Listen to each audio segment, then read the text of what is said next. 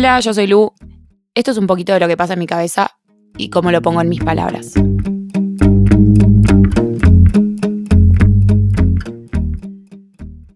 Si bien me costó un poco sentarme a grabar, pues corrías de fin de año y planes y, muchas cosas, eh, no quería dejar de hacer este capítulo porque creo que fue el hilo conductor este tema de lo que fue esta temporada.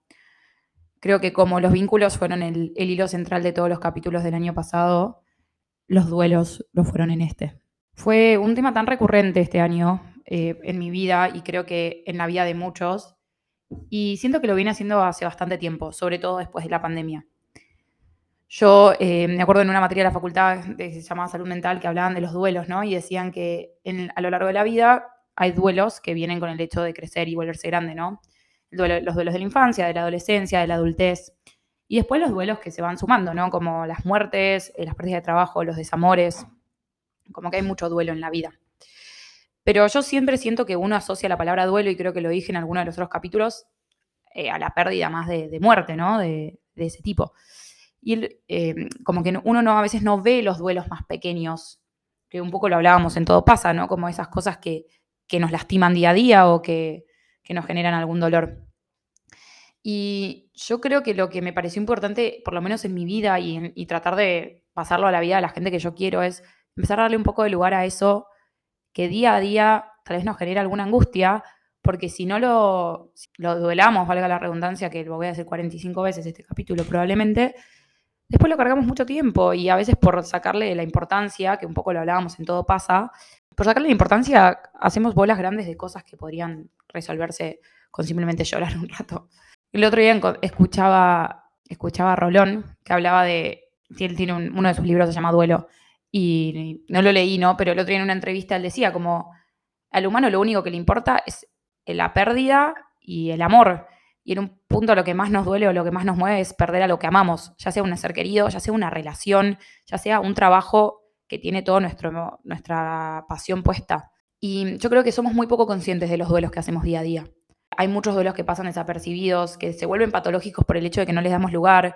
Este año yo charlé con mucha gente, por ejemplo, el tema de, la maternidad, ¿no? Digo, se habló, mucho más de estos años en la depresión postparto, ¿no? Y de cosas eh, donde hay algo muy patológico, pero ¿qué onda las mujeres que son madres y que de golpe, quieras o no, pierden su vida como ser individual y de golpe están atadas a un nuevo ser, ¿no? Que depende 100%. Digo, se visualiza muy poco eso. O también el duelo de dejar atrás una persona que fuimos, eh, de cambiar de etapa, de cerrar. A mí me pasó de estar puntualmente en un año de, mucho cierre de ciclo, eh, de recibirme, de empezar a, vivir cosas por última vez.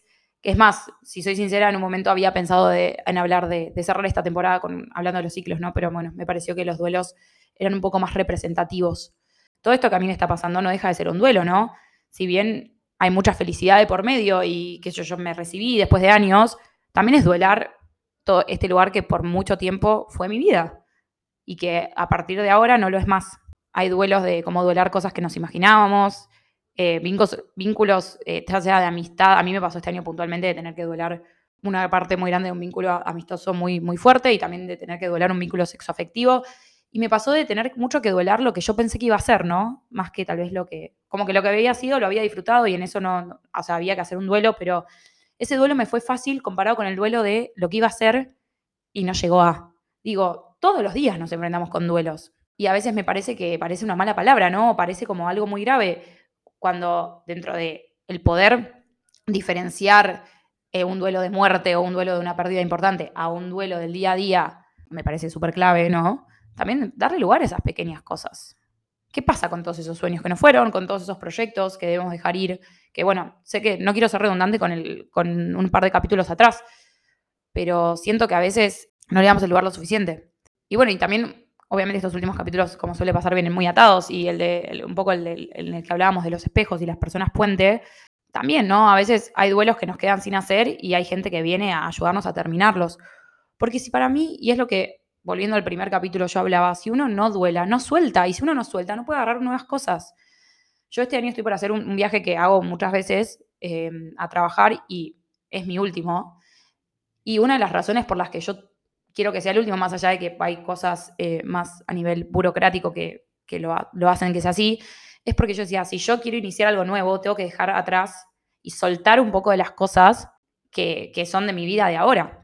Si yo quiero nuevas experiencias, si yo quiero adentrarme en nuevas cosas, y va a ser un duelo muy grande, y yo obviamente ya viviendo por adelantado, ¿no? Los duelos por, eh, por todas esas etapas que uno va cerrando son re importantes y muchas veces son muy desequilibrantes también. Y no creo que como personas, en una cultura que está acostumbrada a seguir a la productividad, a que, bueno, bueno, bueno, no se frena, no le damos el lugar a esos momentos donde hay que frenar la pelota, llorar, duelar.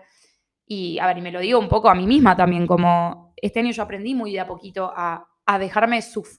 No sé si la palabra es sufrir, porque creo que el sufrimiento sí tal vez es un poco eh, quedarse en eso, ¿no? Pero sí a dejar que me duelan las cosas que, tenía que duelar, porque si no es imposible.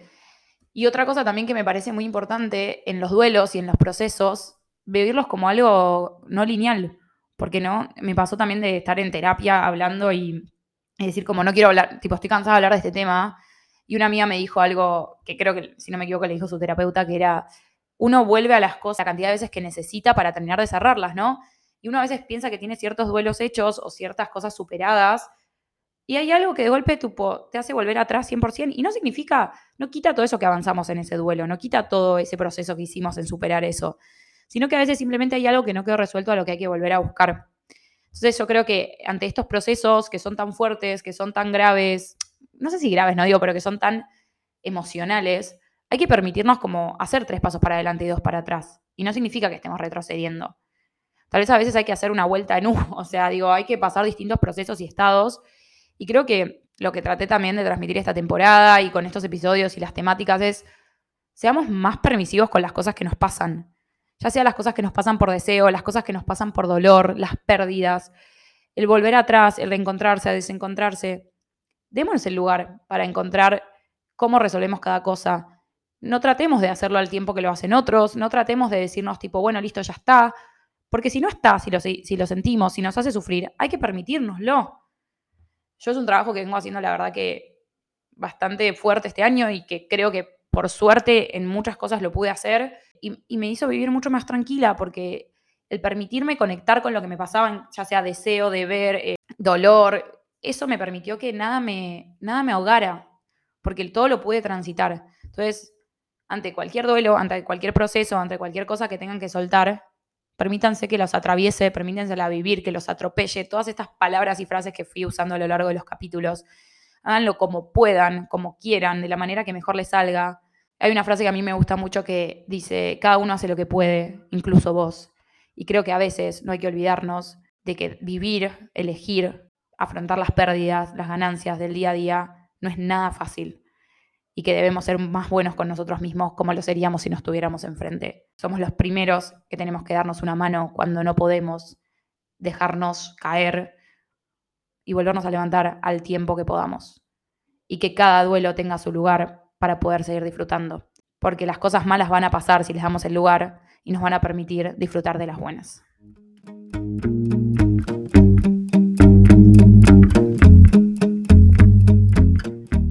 Sirva como disparador, dejarlos con cosas para pensar y que puedan encontrar qué les pasa a ustedes con respecto a estos temas. Pueden ir a Instagram a arroba guion bajo en mis palabras guion bajo, donde van a tener información sobre los próximos episodios. Gracias por estar del otro lado. Nos vemos la próxima.